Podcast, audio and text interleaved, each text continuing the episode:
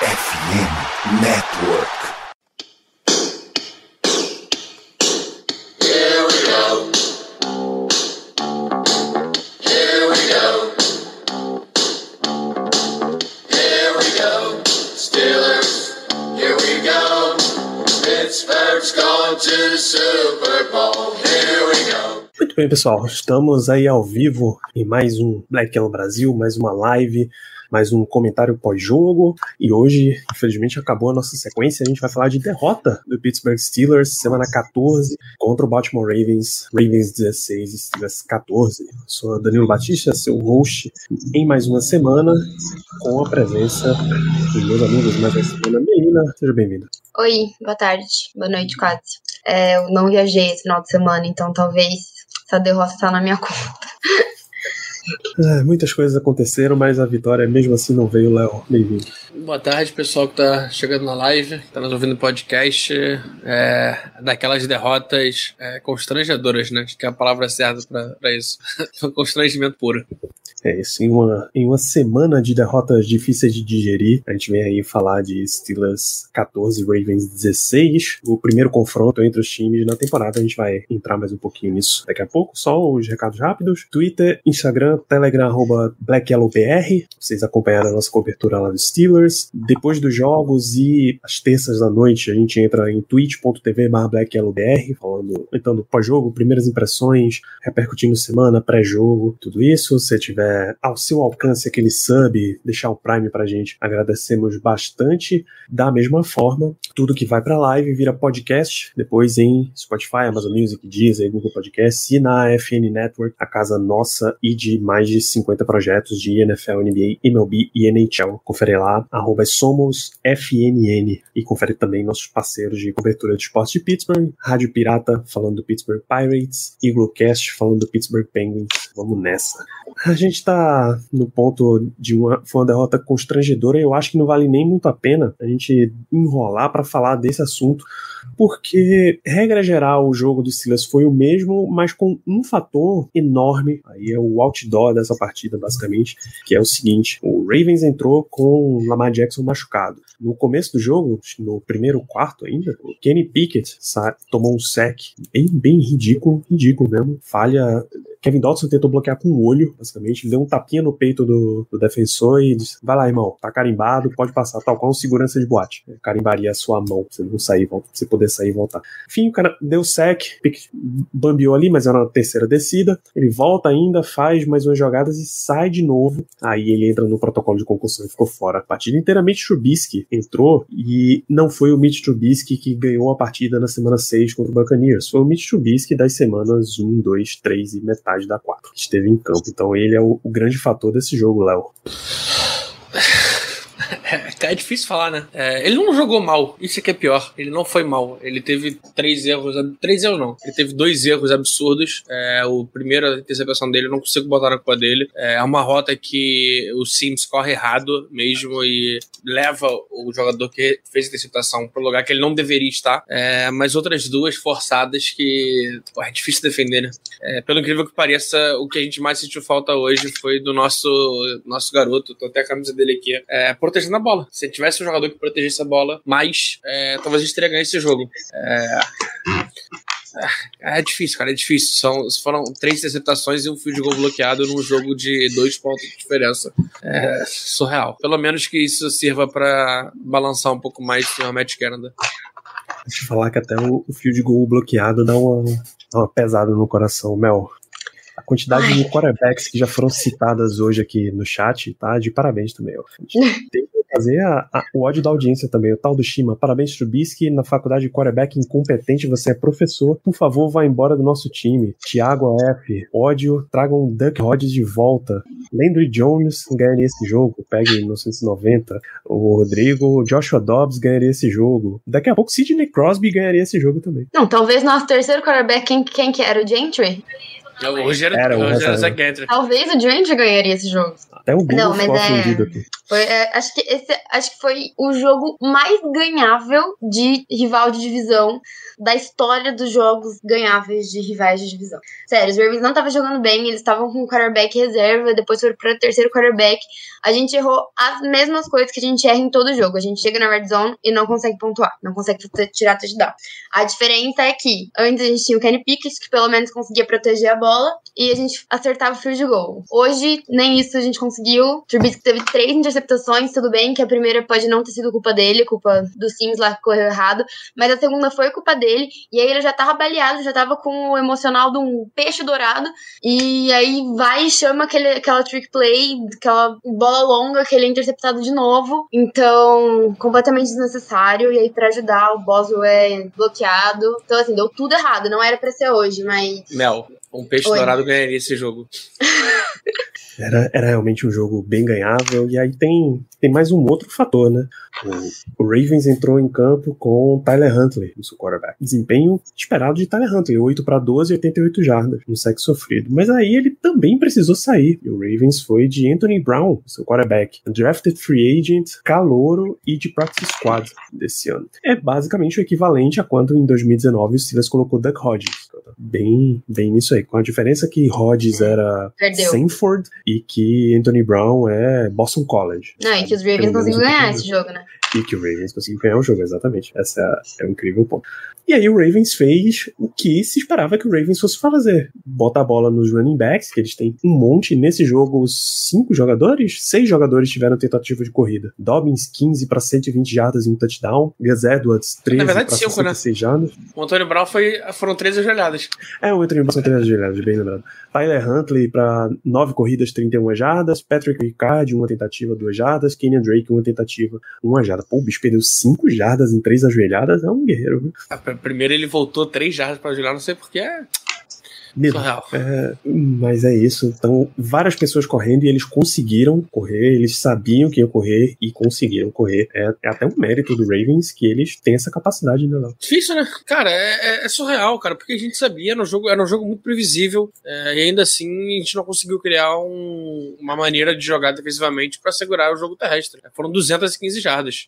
Em compensação, o nosso ataque também não funcionou no jogo terrestre. Era um grande, grande ponto positivo nas últimas semanas, era o ponto que a gente estava se orgulhando. A gente tinha cinco semanas seguidas com mais de 6 jardas e hoje terminou o jogo com 65 jardas terrestres. Cara, isso é surreal. É, a OL foi muito mal no jogo de hoje. É, ataque foi um dos, time- um dos times que defende melhor o jogo terrestre, porque no treino só faz isso, né? É, mas, porra, a gente, tem, a gente tem que segurar, cara. A gente não pode tomar 215 jardas é, de um Josh Dobbins, que é um jogador muito, muito, muito limitado. Não é nada do que pintavam. É, voltando de lesão, é, Gus correu também bastante. É, é triste, cara. É triste porque se a gente tivesse acertado o field goal do Boswell, a gente não estaria tão, tão triste assim. É, além de ter sido triste do mesmo jeito, tomado 215 jardas corridas. É, mas é surreal como um lance decidiu o jogo. Não, não, né? É, quatro lances decidiram o jogo. Então, assim, esses são. É um jogo, no final das contas, bem simples até. Esses são os dois grandes. São dois pontos negativos, dois pontos negativos gigantescos. Tá? Você realmente não parou a corrida em momento algum. Você teve grande quarterback devolvendo bolas. Teve um até que foi um, um punch com o braço, que a bola, por, por regra lá, ficou, voltou pra linha de uma jarda. Mas, daquela altura, você não, era um punch, era você ganhar uma primeira descida vai ficando o acumulado as coisas e a gente fica nessa sensação dele. né? A gente fica tão revoltado que até explicar o que foi esse jogo vai começando a ser, a ser difícil. Então, esses dois são os dois gigantescos pontos negativos. Se fosse uma red flag, dava para cobrir o Acrisure Stadium todinho. O terceiro, e volta pra, pra coluna dos negativos. Tem uma semana tão boa, rapaz. Fez o, a jogada da vida dele e voltou. Presley Harvey em terceiro chutar um punch de 17 jardas não dá, bicho. Não dá. Ele quebrou o próprio recorde, que era um punch de 20. É, Só não foi o pior jogada de special teams da semana porque o Giants conseguiu chutar um punch de 15 jardas. É, na mesma posição que a gente tava. Então não foi nenhum punch de fundo de campo. Mas, pô, cara, é, não dá. Não tem condição, cara. Não tem condição. Não é possível que o time. Os special teams hoje tá- talvez seja ter sido a pior coisa em campo. A gente cedeu retornos, a gente não conseguiu é, dar punches, cara. Nossa média de punch no jogo de hoje foi de 37 37 jardas. Pelo amor de Deus, cara. 37 jardas é muito pouco pra uma média de point. E não é como se tu tivesse no jogo inteiro em cima dos caras pressionando. Até porque quando a gente tava pressionando, a gente teve interceptação, teve field goal bloqueado. É, que aí é outro ponto também, cara. Field goal bloqueado é, é complexo demais, né? Não dá pra gente ter um field goal bloqueado em casa. É... E que deu pra entender um pouquinho do motivo da gente estar tá testando tantos é, long snappers durante a semana, né? Teve essa, né? Teve essa. Alguém lembrou que o Carlos lembrou que o snap no field goal veio baixo e aí ele precisou reposicionar a bola e, e acabou o chute ficando ruim, não tendo uma coordenação perfeita como é, mas as palavras do Tomlin também são bem significativas no pós-jogo. Diz que o, o resultado da partida não é uma coisa mística, não é uma coisa mágica. Perdemos o jogo porque deixamos jogadas acontecerem. Campanhas que foram bem longas terminavam com turnover, um field goal bloqueado. Você não pode entregar a bola e aí acaba. Você perde o jogo nesse, nessas situações. Todo jogo que a gente teve turnover, a gente perdeu, né? A gente só começou a ganhar quando o Kenny Pickett parou de fazer lançar interceptação. Literalmente, a gente não ganhou nenhum jogo que teve turnover. É, inclusive, é, o único jogo que a gente perde sem ter turnover foi contra o Bengals. Do resto, todos os jogos que a gente ganhou, é, a gente teve, se a gente teve turnover, a gente perdeu. Se a gente não teve, a gente ganhou. Tirando o jogo contra o Bengals. Surreal, mano. Que estatística surreal. É, e outro ponto que vem sendo negativo por várias semanas foi negativo de novo nessa. Você só dá uma. Você só tira do, como é que eu vou dizer, da fase do normal, porque era o quarterback reserva, né? Ataque em red zone. O time foi seis vezes a red zone. Teve um field goal, uma interceptação, um field goal bloqueado, e aí um touchdown corrido, dois touchdowns. Um touchdown Não, corrido e um passe curto. Dois, dois touchdowns, né? Não, falou, tu falou um field goal extra aí. Não, um bloqueado e um convertido. Ah, tá. Field goal. Não, a gente não teve e aí... field goal convertido. É verdade, a gente não teve field goal convertido. A gente teve o. Então, o... A gente teve a jogada do Najee, que foi depois de um, de um, de um pass interference, e depois o touchdown do. do Frymouth. Pat Frymouth, isso. É. a gente teve é. mais touchdown com os Ravens. Sim. A gente teve dois touchdowns, mas dois touchdowns já não é mais obrigação. A obrigação já virou três. Contra o vice em campo, a obrigação aumenta, né? Porque a, a entrega também. É, ele é um QB de NFL há quantos anos, né? É, é esse, é esse o resultado, gente. O jogo foi realmente nesse nível de tirar as nossas palavras mas aí tem pelo menos um jogador que Denis pode preparar os xingamentos, porque tem um ponto positivo de hoje. Pode dizer, eu também né? tenho um. Às vezes o meu é o Muta. É, o meu é o Pickens. Que tá jogaço. ele teve três bolas, 78 jardas. Ele é inacreditável. É, o que esse cara joga é surreal. É surreal. Esse cara é. é, é dos três, das três bolas que ele recebeu, foram quatro, na verdade, né? Porque teve o pass interference dentro da, da endzone é, que terminou no touchdown do Najee, mas os outros passes ele conseguiu fazer ajuste, porque todos os passes foram fracos, ele conseguiu fazer ajuste e fazer big play. É, é sempre muito bem marcado.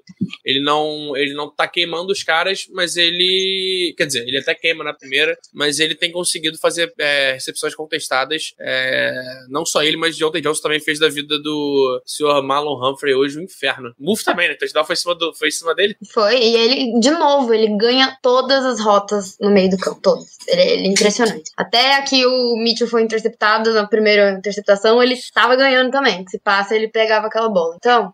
A gente pode até elogiar também Steve Sims. Apesar do, da, da, rota errada que ele corre, que acaba no primeiro touchdown, no primeiro, na primeira interceptação, é, ele fez um bom jogo, cara. Ele apareceu bastante Sim. no jogo aéreo. Ele é, fez um retorno 4, bom.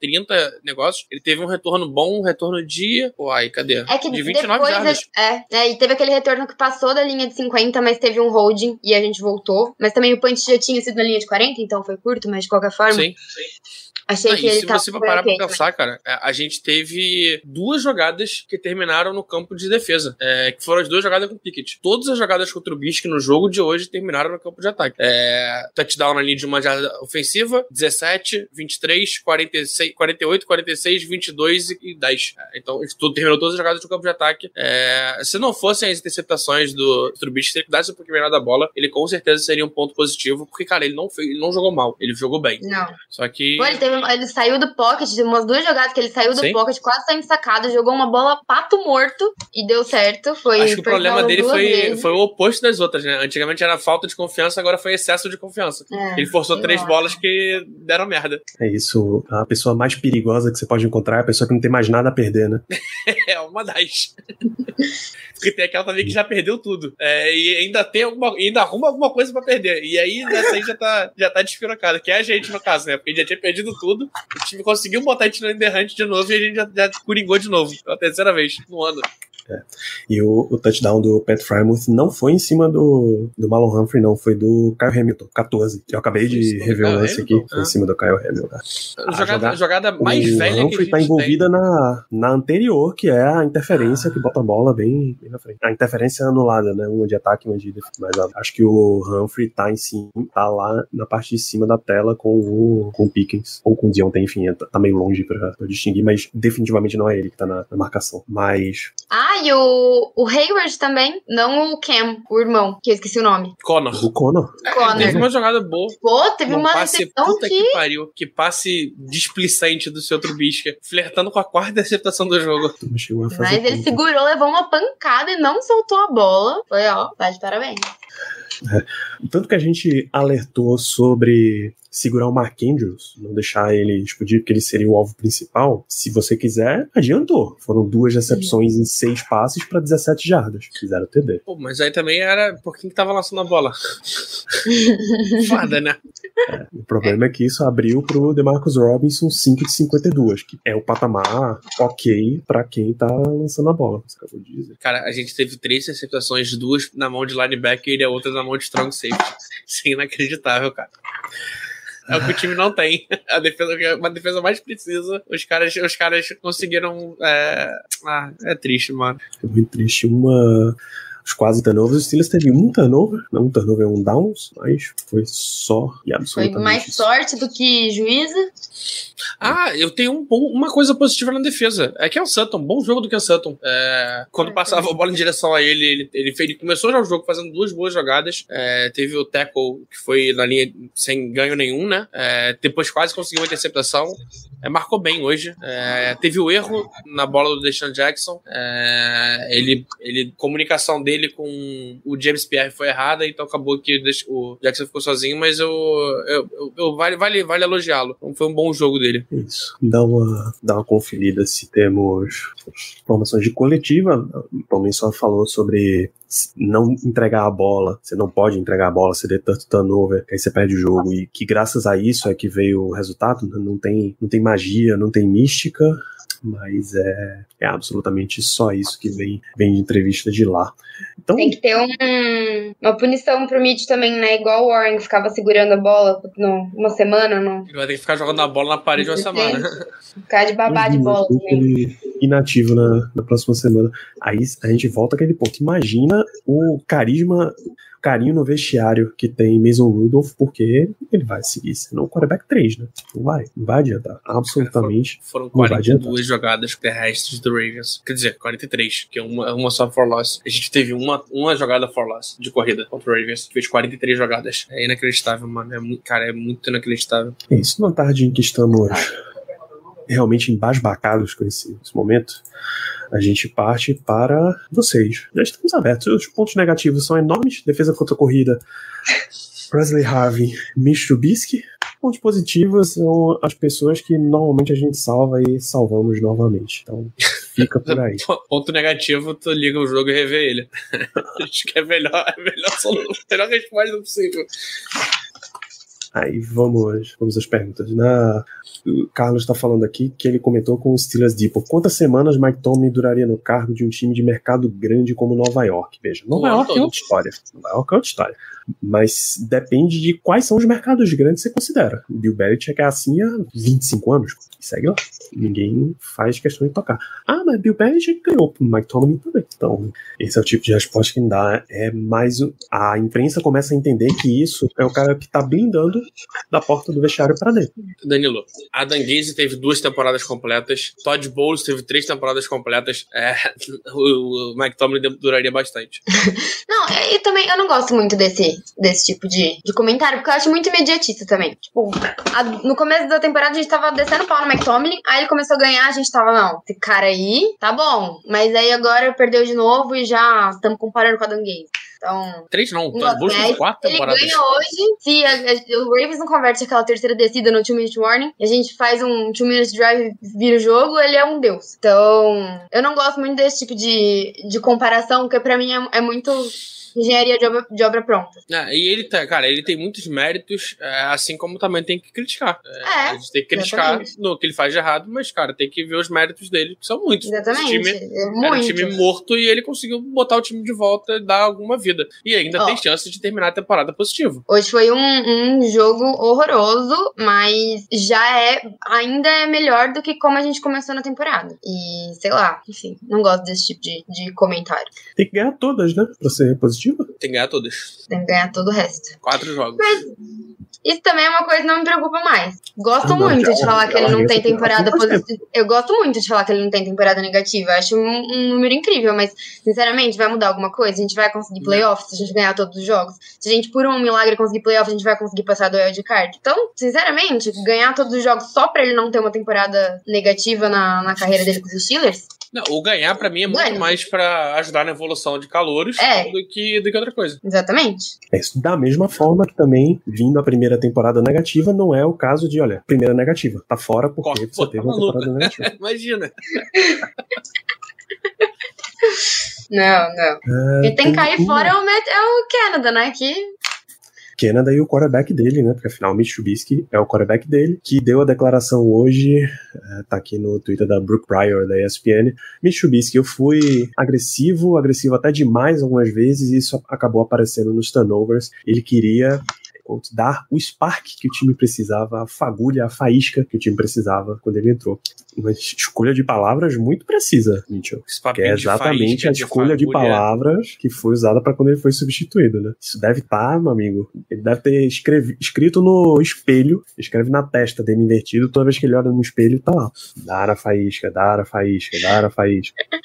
Agora, esquece. né? Ainda em perguntas, Eric Andrade, a Lualo já merece aposentadoria? Normalmente, sim. Você tá perguntando se ele merece aposentadoria no meio da temporada, aí já, já é um caralho. Mas quando acabar, sim. É, se eu pudesse aposentar agora, eu não fico triste, não. É, é, bato até a palminha pra ele. Mas realmente, ano terrível dele. Terrível, terrível. Um dos piores anos de um, de um novo terra que eu já vi fazer pelos Steelers. ele teve uma temporada muito boa, né? Tipo, acho que foi 2020. E aí Acho que foi 2000, 2020, não foi? Foi a temporada do, do 11-0. Né? É. E aí.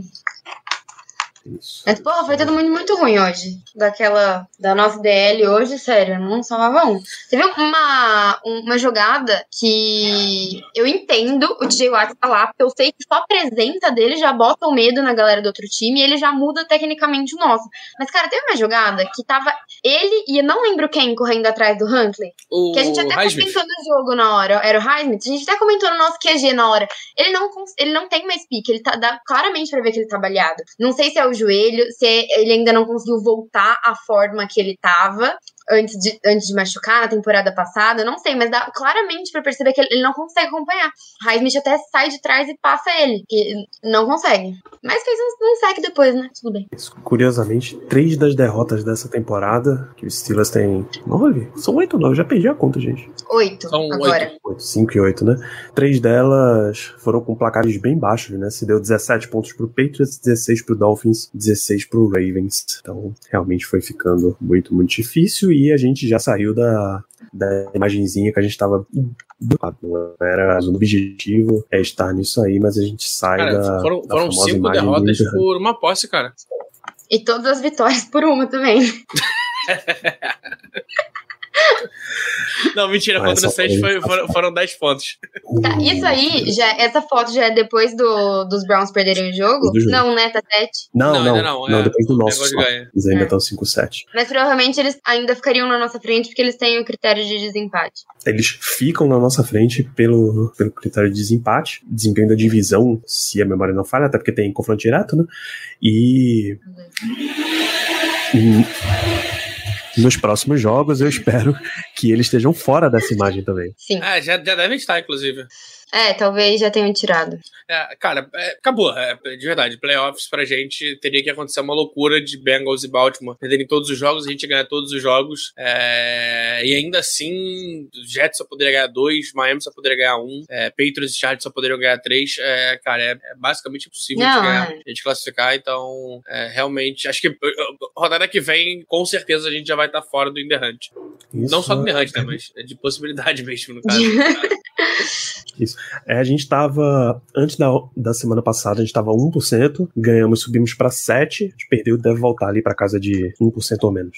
É, Pai Chico, 13-13, temos uma tradição em draftar e evoluir wide receivers, mas no caso de Deontay Johnson, erramos em algum ponto. Será que ninguém fala pra ele correr pra frente? O que vocês acham disso? Cara, eu acho que o principal ponto de erro é a maneira como o playbook é desenhado. E eu falei bastante isso no, no- na segunda, terça passada, é o fato dele, dele demorar a criar conexão com o quarterback. A gente viu ele ter um ano muito, muito, muito abaixo com o Big Ben, no ano que o Big Ben eh, voltou da lesão. Era o primeiro ano dele juntos, ele chegou no ano que o Big Ben machucou, não deu tempo de criar essa conexão. No segundo ano, no segundo ano dele, o primeiro com o Big Ben foi muito mal, e no terceiro ele começou a jogar bola. É, agora é o primeiro ano contra o Bisque. Mas, mas não era ele que, que jogava com o Rudolph? Não, era o James Washington. Ah, verdade. É, então, tipo, complexo. E, e nesse ano, nesse primeiro ano dele, ele foi bem, não foi mal. Ele caiu no segundo ano, foi o primeiro junto com o Big Ben. É, então, cara, talvez seja isso. É, é- é difícil, é difícil entender, mas acho que playbook e essa conexão influenciam bastante pelo, pelo ano tenebroso dele. Ah, eu não sei. Sei lá, acho que nenhum playbook manda ele correr pra trás, não. Depois de pegar a bola. É, mas ele passou a receber a Mas- bola mais à frente do que ele tá É. acostumado também, né? Então isso Pode, pode, ser, pode isso pode fazer diferença. Eu não sei, ele teve. Eu acho que é muito emocional também. De 2020 ele teve- começou a ter muito problema com drop, mas aí eu a gente entendia que era porque 2020 no jogo terrestre não, não existia, então eles tinham que. E aí não foi só ele, né? Foi o time inteiro. 2020 inteiro. todo mundo dropava porque eles tinham que pensar em pegar a bola e já correr pra frente. Porque não tinha jogo terrestre, era esse o nosso jogo corrido, era passe curto e corrida. Então todo mundo dropava. Mas todo mundo melhorou, né? Menos ele. Tudo bem que do que a gente tinha lá não sobrou ninguém, não é só ele. É, no outro lado não, não, não tô ajudando muito também não, né? Um tá machucado, o outro não recebe nem bola, então fica difícil saber. Mas eu acho que, sei lá, às vezes eu tenho a impressão que é muito emocional também. Ele não conseguiu evoluir mentalmente. Tem, eu vejo que tem um pouquinho de emocional do lado de é agora eu preciso resolver esse jogo. O jogo tá apertado, eu sou um wide receiver 1, tá na minha, a bola tá na minha mão e eu preciso resolver. E aí ele começa a tentar achar o espacinho mínimo que dê pra ele avançar. Se, se por exemplo, você pega ele numa bye week e bota ele treinando com os running backs, técnico de running back, eu imagino que a lição número um seja: tomou o teco, cai pra frente. Tomou o teco, cai pra frente. E caindo pra frente, você ganha mais meia jarda, mais uma jarda. O tamanho do de ontem, ele provavelmente ganha uma jarda e meia. E vai. É, e, e tu vê até ele conseguindo. Ele, apesar dele correr pra trás, ele consegue ganhar essas jardas na hora que ele tá sendo derrubado. Ele consegue pular pra frente, ganhar sempre uma, duas jardas. É uma parada que ele sabe fazer. É, eu, cara, eu acho que é isso. Eu, eu sinto que tem muito de psicológico. é, e essa conexão tem de psicológico, playbook também. Mas, sei lá, parece que ele não tá confortável pra jogar. É, e não é só ele, né? Parece que o time inteiro, ninguém tá confortável de jogar é, como tá jogando. Me preocupa um pouco entender o que que, o que, que, o que significa. Se é QB, se é técnico, se é coordenador. É difícil entender, né? Se é falta de psicólogo, a gente tá falando aí de uma. Passou de uma semana aí que a falta de psicólogo foi um papo muito grande aqui no Brasil por conta do senhor Adenor. É, será que a gente também não tem esse problema no Steelers? Isso aí? Tem uma jogada que é que ficou marcada na minha cabeça, eu acho que é o Firemouth que faz a recepção. Ele recebe a bola, ele dá uma agachada pra segurar o tranco do teco e ele salta pra frente, mas meio sapo, assim, bota toda a força nas pernas e se impulsiona pra frente, ele ganha ali umas boas duas jardas nessa brincadeira. E aí você compara, às vezes dá vontade de dizer, Deontay, recebe a bola, ajoelha. Acabou. Toda jogada que você receber a bola, você ajoelha. Se você sentiu alguém encostando, já cai. Se tu for botar no papel aí, ele tem de boa umas 30 jardinhas que ele perdeu correndo pra trás. De boa, no ano. No jogo de hoje foram três e terminou a jogada numa quarta pra três e o Danilo travou. A net do Danilo, nossa inimiga número um dos últimos dias. Foi de temporada dos Steelers, né? A internet Foi parada de chinês, voltou. E, e assim, tem. Ah, cara, é muito, é muito difícil falar de, falar de Deontay Johnson. Na última live, ou a duas live, na live do último jogo, a gente falou exatamente dele, uma questão de tem salvação, não tem salvação e tal.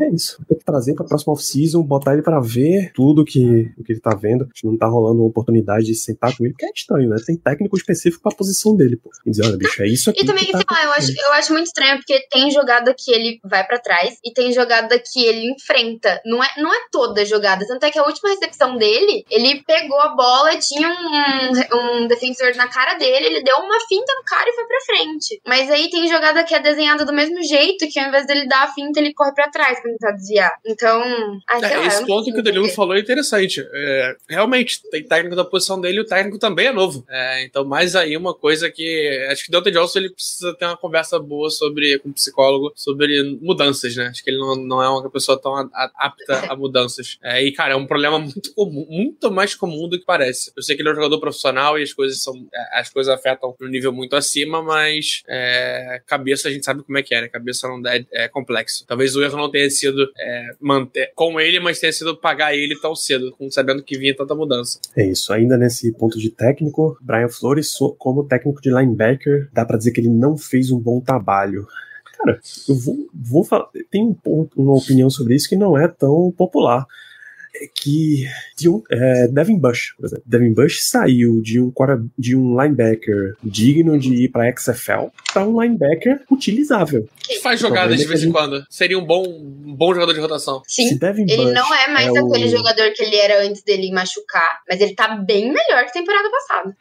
O que ferra é que tem muitos outros fatores, e aí, por exemplo, a gente toma 220 jardas corridas do Ravens no jogo. Se você somar os três últimos quartos, são 333, seis últimos quartos. Mais de 300 jardas em seis quartos é coisa bastante. Mas se o nome dele é, sei lá, Jay Brickashaw Bush, foi um drafted free agent vindo de da MAC, de, de Tulane, vindo de Toledo, vindo de Wyoming State, dizendo, olha, é um bom linebacker, achamos o cara aí, pode vir pro ano que vem disputar e tal. Mas é uma escolha de primeira rodada, né? É bastante. Então eu acho que ele tá um trabalho regular. Não sei como é que tá o também o psicológico dos caras, não sei como é que tá a avaliação interna deles, mas é bem é um trabalho regular, pelo menos. É, e o ponto forte do Flores sempre foi usar linebacker é, em blitz. É como, muito como o Ravens usou, usou hoje, o Patrick Quinn e o Ocon Smith. Então, sempre fazendo uma fake blitz, fazendo algo assim. É, esse sempre foi o ponto forte dos trabalhos do, do Flores. É, o que não tem rolado, né? O que, quer dizer, às vezes até a gente vê o Devin Bush é, chegando no QB, o Devin Bush tem dois QB hits, tem tackle for loss. É, o Spillane também tem, tem o Spillane tem sack, tem tackle for loss, tem QB hit. Então, são jogadores que aparecem de vez em quando, mas não. Eu não consigo chamar de ruim porque tem muita coisa que impacta. E eu acho que o maior impacto mesmo é a linha ofensiva. A linha defensiva tá horrorosa. A linha defensiva faz um ano péssimo. Caldamba é, tá aí há tanto tempo. É, fez baita temporadas, mas talvez o problema nesse ano seja peça mesmo. É, e não técnico. Acho que precisa dar um, dar um upgrade gigante e é uma coisa que a gente começa a olhar pra draft, né? É isso. E tem duas perguntas que são o mesmo tema.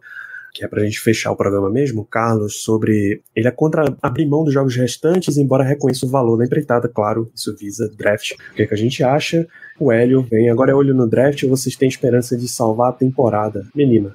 Eu nunca vou ser a favor de perder pra subir em draft. Não sou a favor disso, eu acho que não é salvar a temporada, porque a gente ganhar os quatro jogos restantes não vai salvar a temporada de ninguém, é o que a gente falou aqui um pouco mais cedo. Se acontecer um milagre de a gente ganhar os quatro e todo mundo que precisa perder, perder e a gente parar em playoffs, é, honestamente, o primeiro jogo que a gente pegar vai ser 54 a 0, 54 a 3, igual aquele jogo que o Vasco. Se depender de mim, eu vou matar os três caras ali no campo. Não, eu acho que salvar a temporada, pra mim, salvar a temporada agora é terminar de desenvolver o Kenny Pickett o Pickens e a- uma coisa. Tentar entender o que, que tá dando de errado nessa DL, porque que piorou tanto de um ano pro outro. E é isso, e evoluir no, na defesa de jogo terrestre. Pra mim, salvar a temporada agora é isso. Eu sou contra você perder jogo pra subir no draft. E acho que não tem mais como a gente pensar em uma coisa melhor que isso. A gente vai ser meio de tabela de draft ali ali. E é isso, tem, tem como fazer coisa boa com, com a posição que a gente vai pegar. A gente não, não vai entrar na briga por quarterback, por exemplo. Mas vamos entrar na briga por um DL decente. Então, é isso. Eu sou contra perder e salvar a temporada pra mim agora é isso. E aí, Léo? Cara, é, eu tô com a Mel. Acho que é, não é salvar a temporada, mas é pensar no futuro. E a melhor maneira de pensar no futuro é, é, é ganhar jogos e evoluir nossos jogadores. É, eu sou vidrado em draft. Danilo odeia, mas eu já, porra, já olhei mock draft, já fiz até mock draft 2024. é, mas é isso. É, não adianta você, você forçar derrota, sendo que você não evolui os jogadores que você tem, e tu vai pegar jogadores mais um pouquinho mais alto e, e juntar com gente que já tá com a cabeça é, atrapalhada, sei lá, não confio muito não. Isso. O salvar a temporada, Melina deu, deu o recado perfeito, não é salvar a campanha final, é salvar o aprendizado tem nela. No final, a temporada são os amigos que fizemos pelo caminho, né? temporada de verdade. É isso daí, vamos falar dos amigos que fizemos pelo caminho. Vamos para considerações finais, Melina. Muito obrigado pelo programa. Obrigada, obrigada, Léo, obrigada, Danilo, obrigada a todo mundo que tá aí com a gente até agora. Foi o nosso pior jogo pós-bye. Foi muito decepcionante, porque foi um jogo super ganhável. A gente não ganhou por erros nossos que a gente tava falando aqui até agora. Então, é, cabeça erguida, foi muito ruim, mas Amanhã tá todo mundo treinando de novo, tentando ajustar o que aconteceu. No terceiro Pickett voltar para não ser nada sério, para ele conseguir voltar já pra próxima, próxima semana. E tentar salvar nossa temporada, que é isso. Desenvolver cada vez mais a galerinha nova aí e pensar no ano que vem. É isso. Salvar a temporada é dar mais uns jogos divertidos pra gente comentar aqui. Léo, muito obrigado pelo programa. É isso. Tô, tô com a Mel também. É, obrigado, Danilo. Obrigado vocês que nos acompanharam. É, nem vi como é que foi a audiência hoje. A audiência hoje chegou a bater números bons? É, não, não reparei. Estivemos, estivemos ok. Pra um, um jogo em que a gente perdeu, estivemos É. ok. Acho que se fosse uma derrota mais absurda, teria mais gente aqui. foi, foi aquele jogo, foi, foi aquele jogo, o pior jogo possível. A derrota broxante, é, não dá tanta gente, então é tudo de ruim. É, mas é isso. de novo.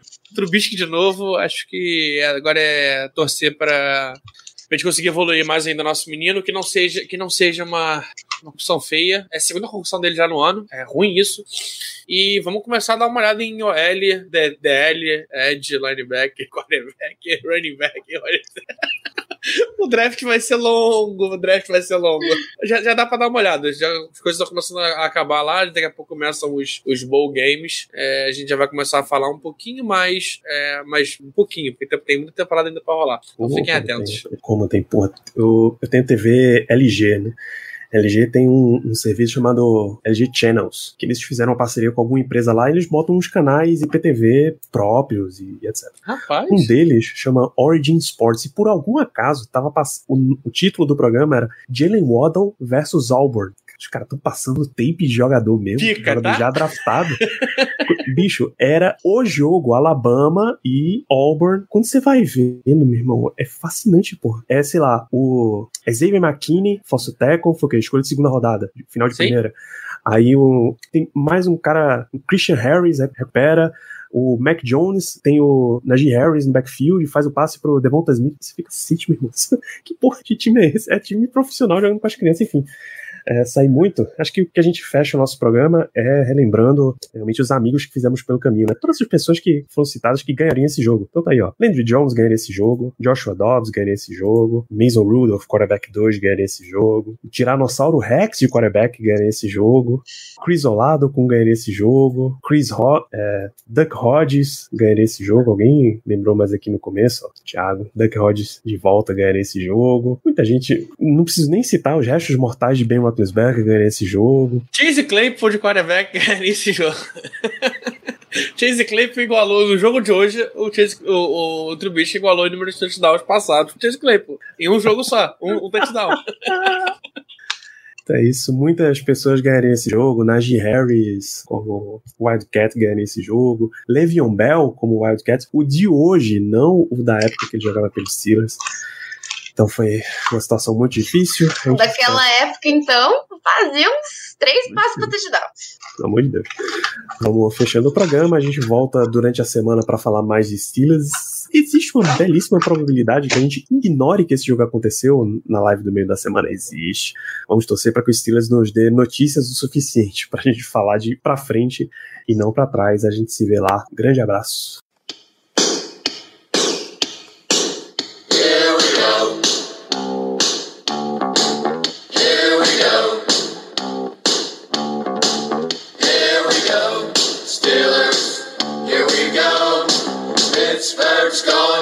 soon.